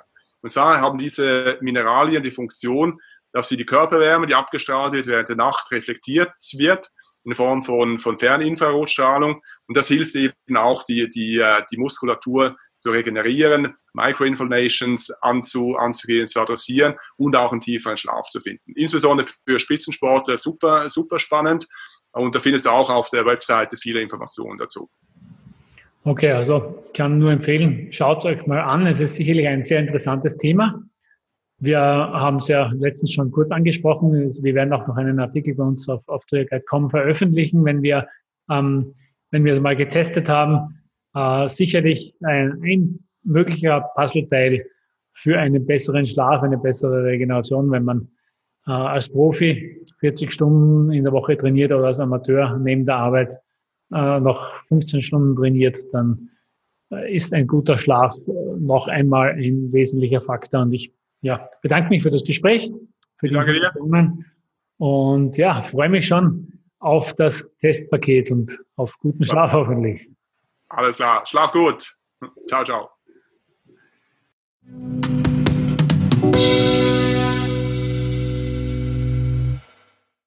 Ja, soweit sehr interessante Einblicke in die Schlafgewohnheit und in Möglichkeiten, wie man den Schlaf optimieren kann.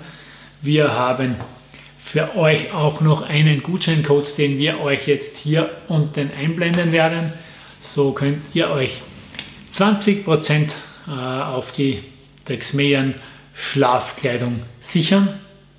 Äh, wir haben sie auch schon geordert und werden sie ausprobieren. Es wird sicherlich von uns auch ein ehrliches Testurteil dazu geben.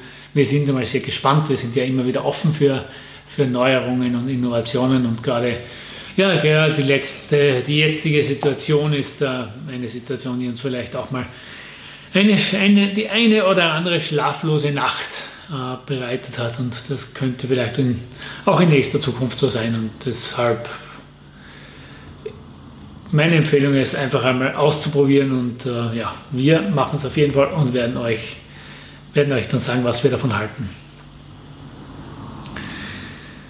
Unser nächster und letzter Gast der Show ist jemand, ja, bis jetzt war es ja relativ ruhig. Auch ich habe heute eine sehr ruhige Stimme und äh, wirke sehr, sehr entspannt, äh, weil es einfach um ein, ja, einmal nicht so getriebenes Thema geht. Wir haben aber jetzt jemanden zu Gast, der das Wort ähm, ja, ruhig nicht in seinem Sprachschatz kennt. Also wer Philipp Jelinek kennt, österreichische Triathlon-Teilnehmer, kennen Philipp Jelinek. Wenn Sie sein Gesicht nicht kennen, seine Stimme werden Sie kennen. Er ist der Mann, der Österreichs Triathlon-Szene ähm, belebt, der sie moderiert, der wie kein anderer für Stimmung und Party äh, im Rahmen eines Triathlons steht. Auf der anderen Seite ähm, kennt man ihn als Moderator äh, im Team der ORF Morgenshow, wo er im Moment ähm, ja, auf diese Krise auch reagiert hat und damit mit einem neuen Programm für die, äh, ein Bewegungsprogramm für die Zielgruppe 50 plus äh, Tag für Tag Menschen dazu bringt, äh, Neues auszuprobieren. Und darüber unterhalte ich mich jetzt mit Philipp.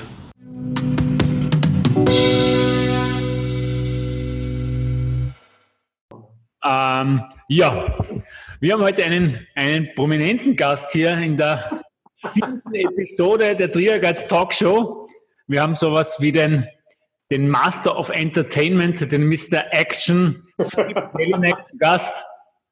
Ähm, viele werden Philipp Jelinek, mittlerweile kennt man dein Gesicht. Man, du bist der Mensch, dessen Stimme man früher gekannt hat als dein Gesicht, sage ich mal so. Also wenn man im Umkreis ähm, Ende August, Anfang September irgendwo im Umkreis von Ilmitz, Frauenkirchen äh, unterwegs war, dann hörte man äh, Philipp Jelineks Stimme in Bodersdorf zu Technoklängen, ähm, die Leute animieren und ähm, ja, wie man schon sieht, du hast auch das, das T-Shirt an Austria Triathlon Bodersdorf ist eines der Events, die du als Moderator begleitest, die du prägst und ähm, mittlerweile auch sehr, sehr viele andere kleinere und größere Triathlons, die du als Moderator begleitest. Ähm, und seit einigen Jahren bist du auch im ORF äh, als äh, Moderator und als auch in der, in der Morgenredaktion, wenn ich es richtig im Kopf habe. Und ähm, machst fit mit Philipp, das ist ein Format, wo du Sportarten vorstellst im Normalbetrieb. Ja in der Krise genau. hast du jetzt, über das unterhalten wir uns jetzt ähm, ein bisschen ausführlicher noch, ein, ein neues Format, aber äh, auf den Weg gebracht. Aber ich glaube, das lasse ich dich jetzt mal erklären, weil du kannst noch besser reden als ich. Nein, das überhaupt nicht. Ich sage einmal erstens mal einen wunderschönen Danke für deine Einladung. Es ist für mich immer wieder so total ungewohnt, weil ich liebe ja diese Kommunikation face to face und wenn ich die von mir wirklich stehen habe, also ich tue mir noch relativ schwer mit dieser neuen Art. Ich komme mir vor ein bisschen wie auf der, wie auf der Enterprise. Ja, Scotty, ja, beam me up. Ähm, ja, also vielleicht einmal kurz zu Bodersdorf. Wird vielleicht mit ein bisschen Glück einer der, der Bewerber sein, die heuer über die Bühne gehen. Schauen wir. Wir wissen nicht, was passieren wird.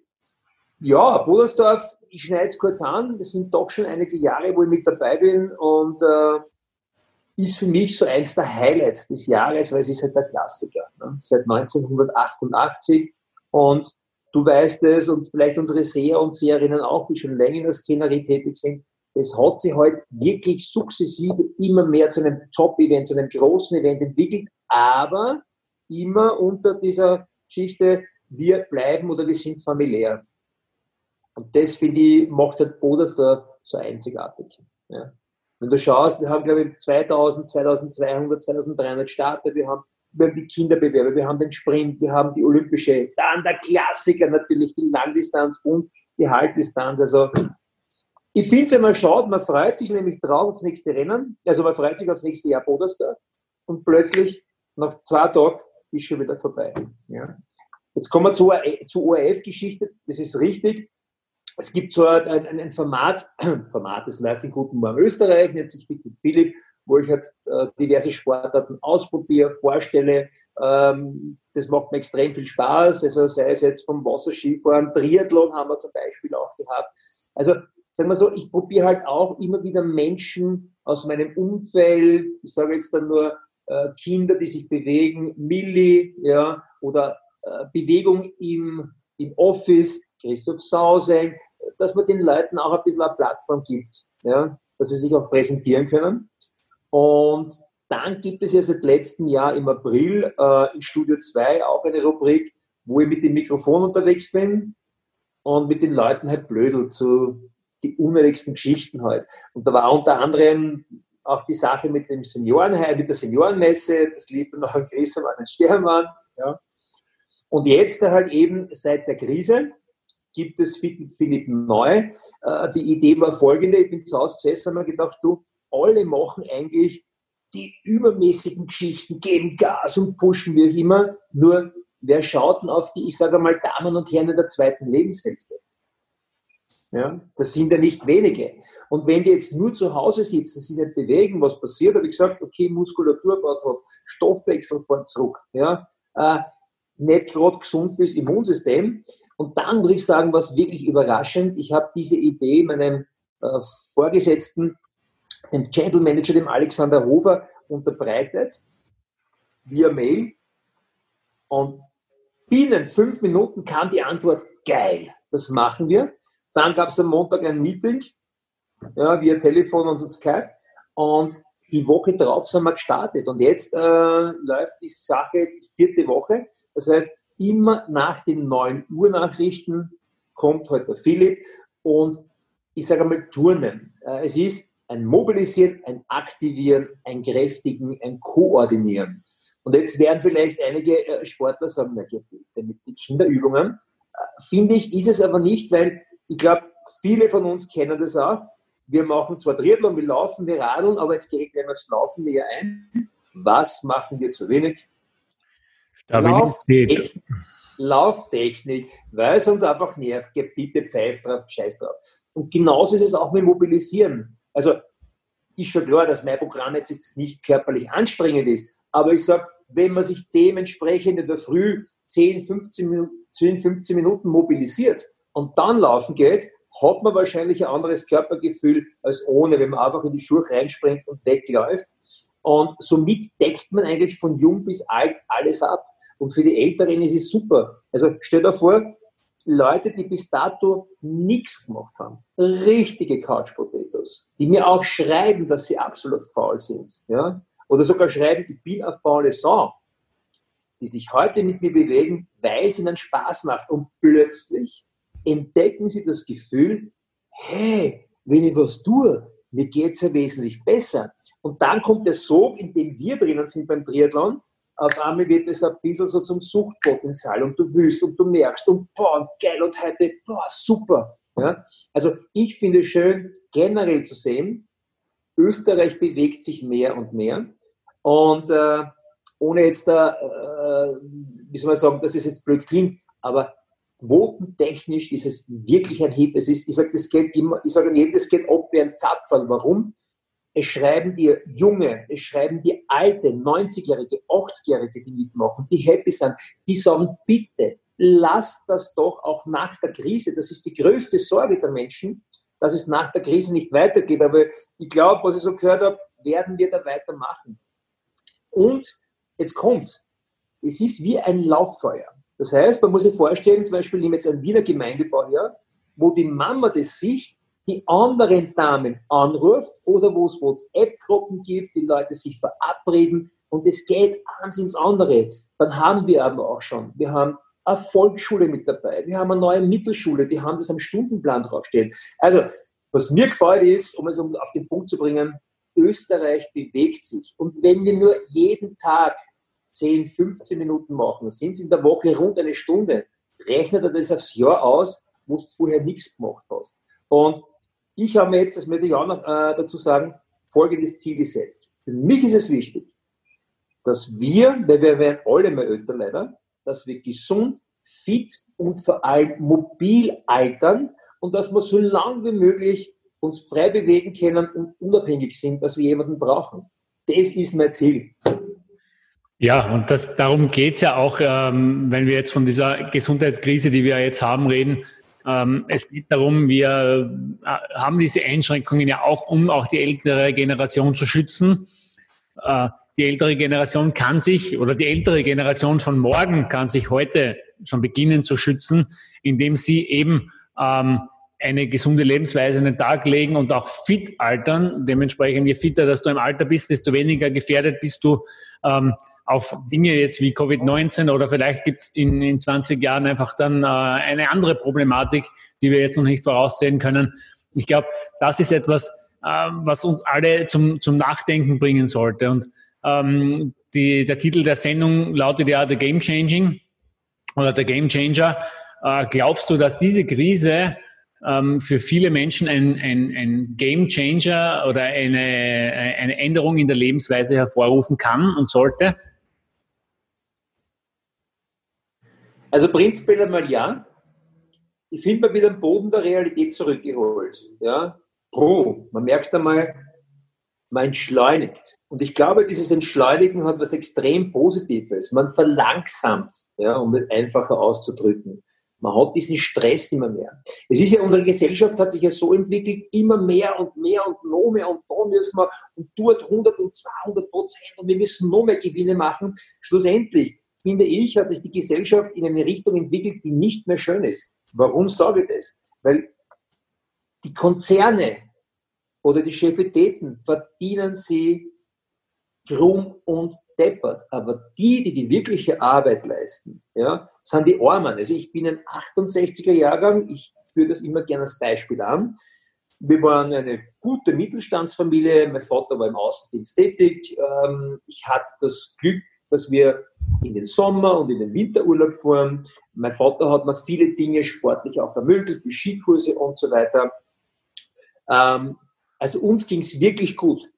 Irgendwann hat meine Mama dann begonnen, halbtags zu arbeiten und in weiterer Folge irgendwann einmal ganztags. Ja, was ich damit sagen möchte ist, es ist aber nie mehr mehr worden. Und heute ist es so, dass viele Menschen oder einige sogar zwei oder drei Jobs machen müssen, um zu überleben. Das kann es ja nicht sein. Ja? Äh, ich nehme jetzt wieder diesen riesengroßen Hersteller, diese, diesen Lieferanten, wo du bestellen kannst. Ja?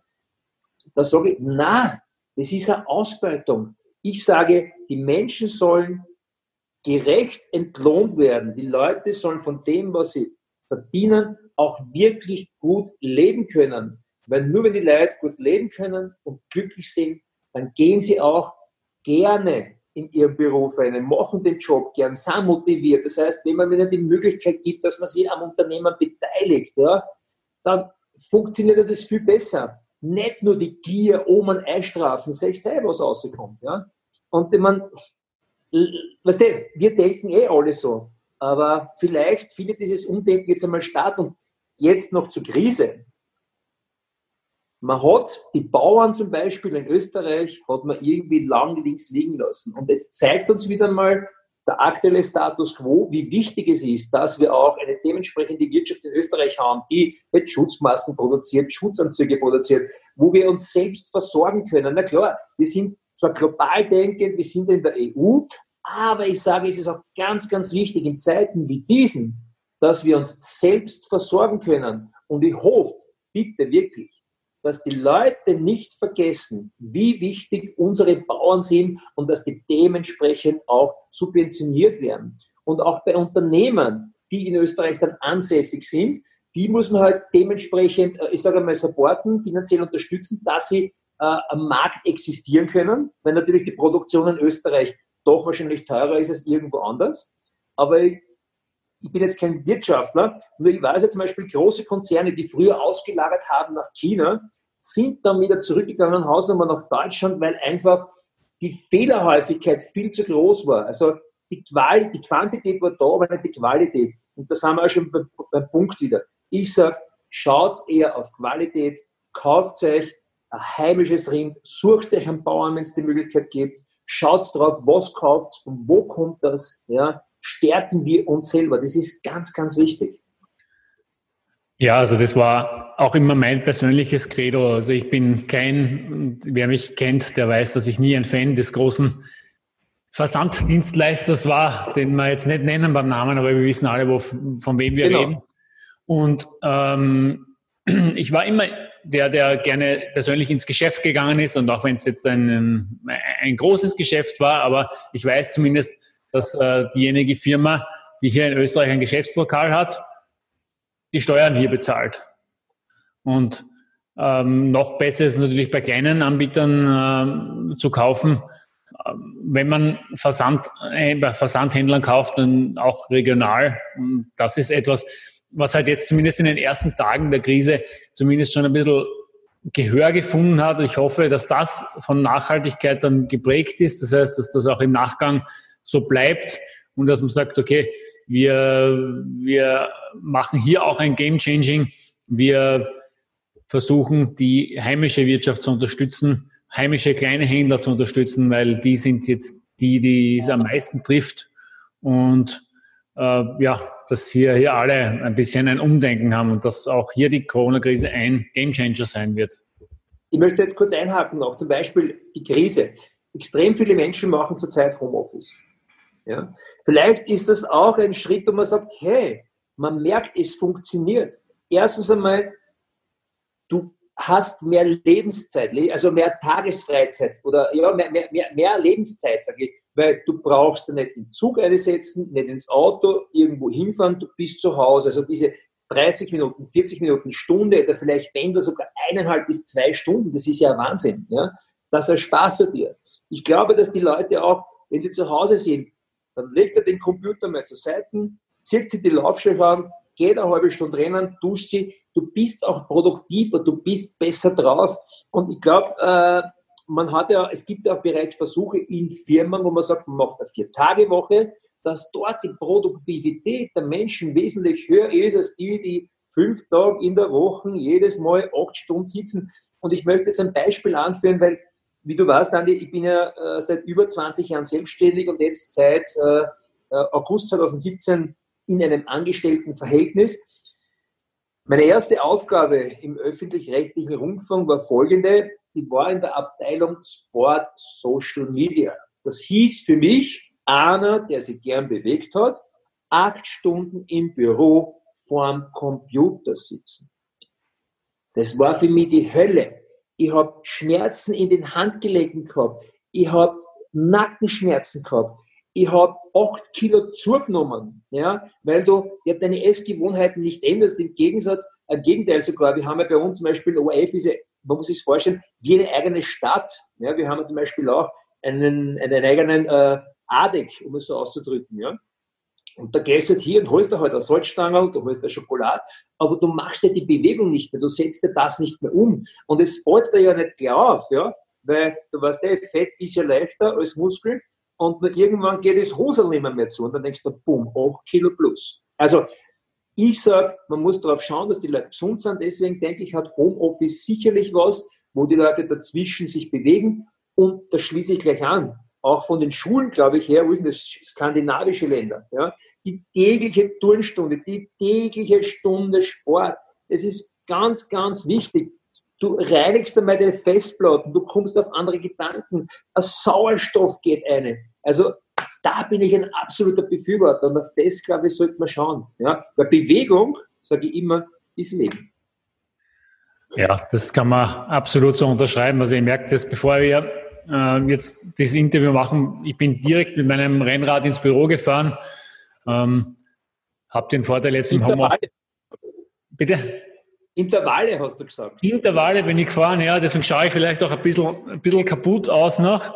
Aber es ist einfach, während dieser Zeit sind mir schon so viele Ideen eingefallen und wenn ich am Rad sitze äh, und Sport mache, es fallen einem so viele Dinge ein und das nicht nur, nicht nur aus, aus Gründen der, der Gesundheit im Allgemeinen, was Bewegung halt für den, für den Menschen macht, auch für den Kopf und für das Gehirn ist eine, eine, eine Sportausübung und vor allem auch im Freien, in der frischen Luft etwas, was einfach großartig ist und äh, das kann man durch nichts ersetzen. Und ich glaube, wer das noch nicht kennt, der, der weiß nicht, was ihm entgeht. Und deswegen sind solche Initiativen, wie du sie gestartet hast, jetzt mit, ähm, mit Menschen zu motivieren, Sport zu machen, einfach das ist großartig und ähm, da kann man, das kann man gar nicht hoch genug schätzen. Und äh, ja, danke dir auch für dein Engagement in diesem Bereich. Ja, ja na, nochmal, also weißt du, wenn du dann Nachrichten bekommst, wo da jemand schreibt, er hat jetzt viel, viel weh, fast keine Rückenschmerzen mehr. Ja?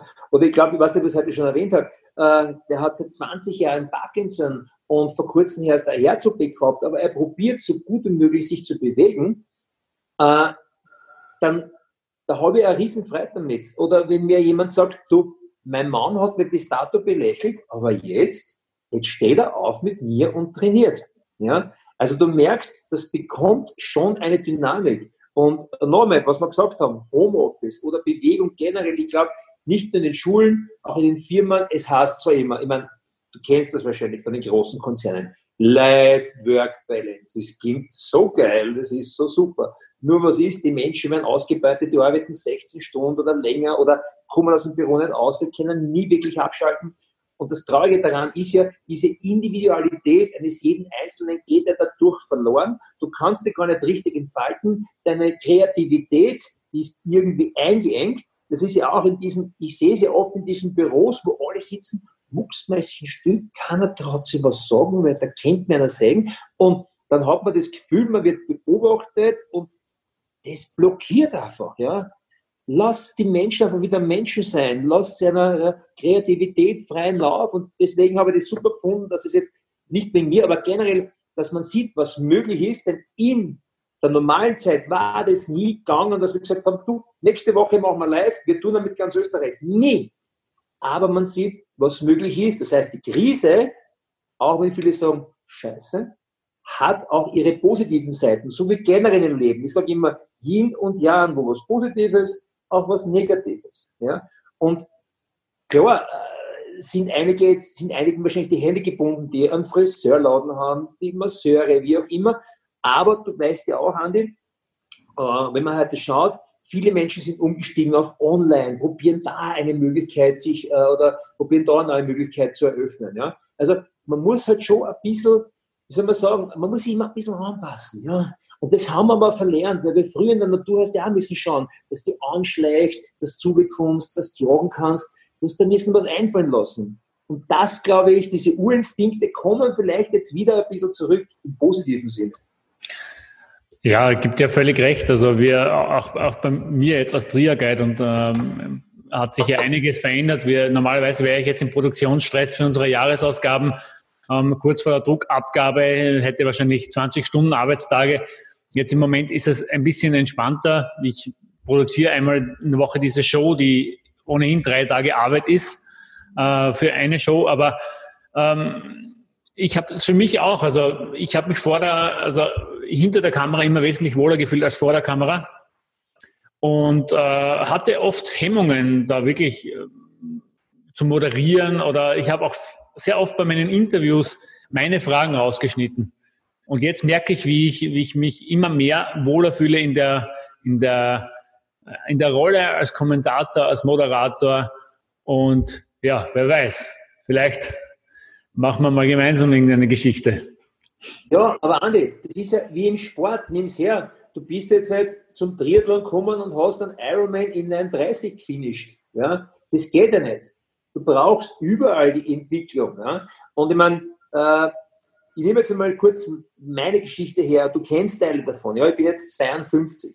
Ich habe das erste Mal moderiert. Ich kann mich erinnern, es war so in den 90er Jahren. Es hat begonnen mit einer Misswahl in einer Diskothek. Ja? Und diese Erfahrungen, die du sammelst, die prägen dich natürlich auch. Und jetzt möchte ich noch was sagen. Ganz, ganz wichtig. Wenn ihr ein Ziel habt, wenn ihr sagt, das ist genau meine Berufung. Dort möchte ich hin. Der Schwarzenegger sagt auch immer, hurcht auf die anderen Leute, was die sagen. Es ist wirklich so. Du gehst durch Höhen und Tiefen. Ich war manchmal knapp dran, wirklich am großen Durchbruch und bam, wieder eine in die Koschen gekriegt. Wieder aufgestanden, wieder weitergegangen. Bam, wieder eine. Dann sagen da die Leute schon, das kannst du vergessen. Das wird nie mehr was. Such da was anderes. Ja, du, ich habe generiert, ich habe hab Schlafsysteme vertrieben, ich bin in 14 oder 15 Jahren für eine Salzburger Firma gefahren am Abend, habe dort Präsentationen gemacht, gesundes Schlafen, immer eine Alternative gesucht. Aber eins ist wichtig, ja, man braucht einen Fokus. Und irgendwann, glaubt man ans, ist Karma. Es ist einfach da, beziehungsweise irgendwann kommt der Tag der Belohnung. Ja? Und irgendwann geht die Geschichte auf. Also lasst euch nicht abbringen, auch wenn euch andere sagen, na, macht's das, macht's das. Ich sage jetzt nur bei mir. Ja, ich habe, ehrlich gesagt, ich habe eine Pflichtschule abgeschlossen, ich habe keinen Beruf gelernt, ich habe nichts gelernt. Ja. Ist wahrscheinlich in der heutigen Zeit noch wesentlich schwieriger, aber du darfst nie den Fokus aus den Augen verlieren. Dort, wo du hin möchtest und mit allen Höhen und Tiefen und irgendwann kommt der Tag bei jedem, wenn er es durchzieht. So viel eigentlich nur, würde ich sagen, von der Energie. Glaubt an euch. Also das ist ein Schlusswort, das können wir einfach so stehen lassen. Danke, Philipp, für deine Zeit und für die motivierenden Worte. Du motivierst mit deinen Taten immer nach den 9 Uhr Nachrichten in der Früh ORF 2. Kann man als Tipp jetzt noch weitergeben, wer es noch nicht gesehen hat. Und du motivierst auch mit deinen Worten die, die Athleten oder die Zuhörer, und das sind meistens Triathleten, die uns zuhören. Und ja, herzlichen Dank dafür, Philipp. Da möchte ich, da möchte ich nur kurz einhaken. Ähm, die Moderation ist auch so ein Teil, auch bei den Triathlons. Ja. Natürlich, ich kann mir erinnern, ein Andy Fuchs oder andere Leute haben gesagt, den heute nicht aus. Ja, weil er anders ist. Mittlerweile lieben sie es. Und ich sage immer wieder, wichtig, nicht nur zu moderieren, sondern die Menschen zu unterhalten, ihnen ein Lächeln ins Gesicht zu zaubern, ihnen eine Freude zu bereiten. Das heißt, wenn der ins Ziel rennt, muss der spüren, wow, super, geil. Ja, und das ist mir wichtig. Und zwar nicht nur bei den ersten, sondern auch der letzte. Wenn der noch 15 Stunden ins Ziel kommt, hat sich der genau die gleiche Performance des Sprechers, des Moderators verdient, wie der Erste. Jeder Einzelne, der mit dabei ist. Und da bitte möchte ich jetzt noch einmal in den Triathlon-Zirkus äh, ein bisschen hineinschwenken.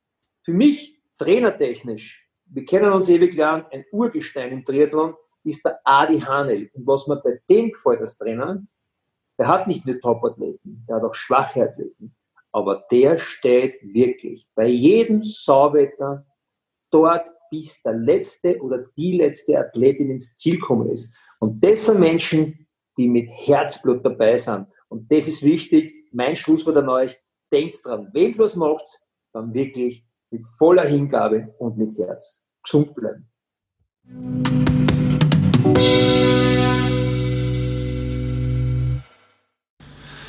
Ja, vielen Dank, Philipp, für das erheiternde und lustige Gespräch. Es ist immer wieder angenehm, mit dir zu sprechen. Wir sind jetzt schon am Ende unserer Show angekommen. Ähm, es wird auch heute wieder eine längere Ausgabe gewesen sein ich hoffe, wir haben diesmal auch mit diesem Thema euren Nerv getroffen. Wir werden in einer der nächsten Folgen sicherlich wieder mehr Triathlon-Action haben. Manchmal ist es vielleicht auch gut, etwas ruhiger zu sein es etwas ruhiger anzugehen. Äh, mir persönlich war es einmal auch ein, ein, Bedürfnis, über solche Dinge zu sprechen, vielleicht zum Nachdenken anzuregen, ähm, ob wir nicht diese ganze Krise nutzen können, um äh, Dinge zu ändern. Manchmal werden wir auch schon dazu gezwungen, ähm, doch manchmal äh, ja, sind wir auch selbst Regisseur unseres eigenen Lebens, so würde ich es mal, äh, mal ausdrücken und wir haben ja alle die, die Wahl, wir als Sportler sind sowieso nicht so, so, so dazu tendierend, sich selbst zu bemitleiden, aber man sieht es ja, ähm, wir sind alle in einer Extremsituation und viele reagieren anders, als sie es vielleicht sonst getan hätten äh, in manchen Situationen. Man hinterfragt Dinge, man, man, man stellt Dinge in Zweifel, aber man kann auch, ja, man kann auch selbst agieren und man kann einfach sel selbst das ändern, was man was man vielleicht sich noch nie getraut hat zu ändern und jetzt ist die Zeit, es zu tun. Also egal, ob ihr mehr Laufkilometer zurücklegen wollt, einen Laufschwerpunkt machen wollt, ob ihr eure Ernährung umstellen wollt, ob ihr äh, eure Schlafgewohnheiten ändern wollt, ob ihr vielleicht ähm, ja, meditiert, ähm, probiert neue Dinge aus, habt keine Angst davor, ähm, habt keine Angst davor, zuzugeben, dass ihr euch vielleicht früher geirrt habt oder habt keine Angst davor, eure Meinung zu ändern.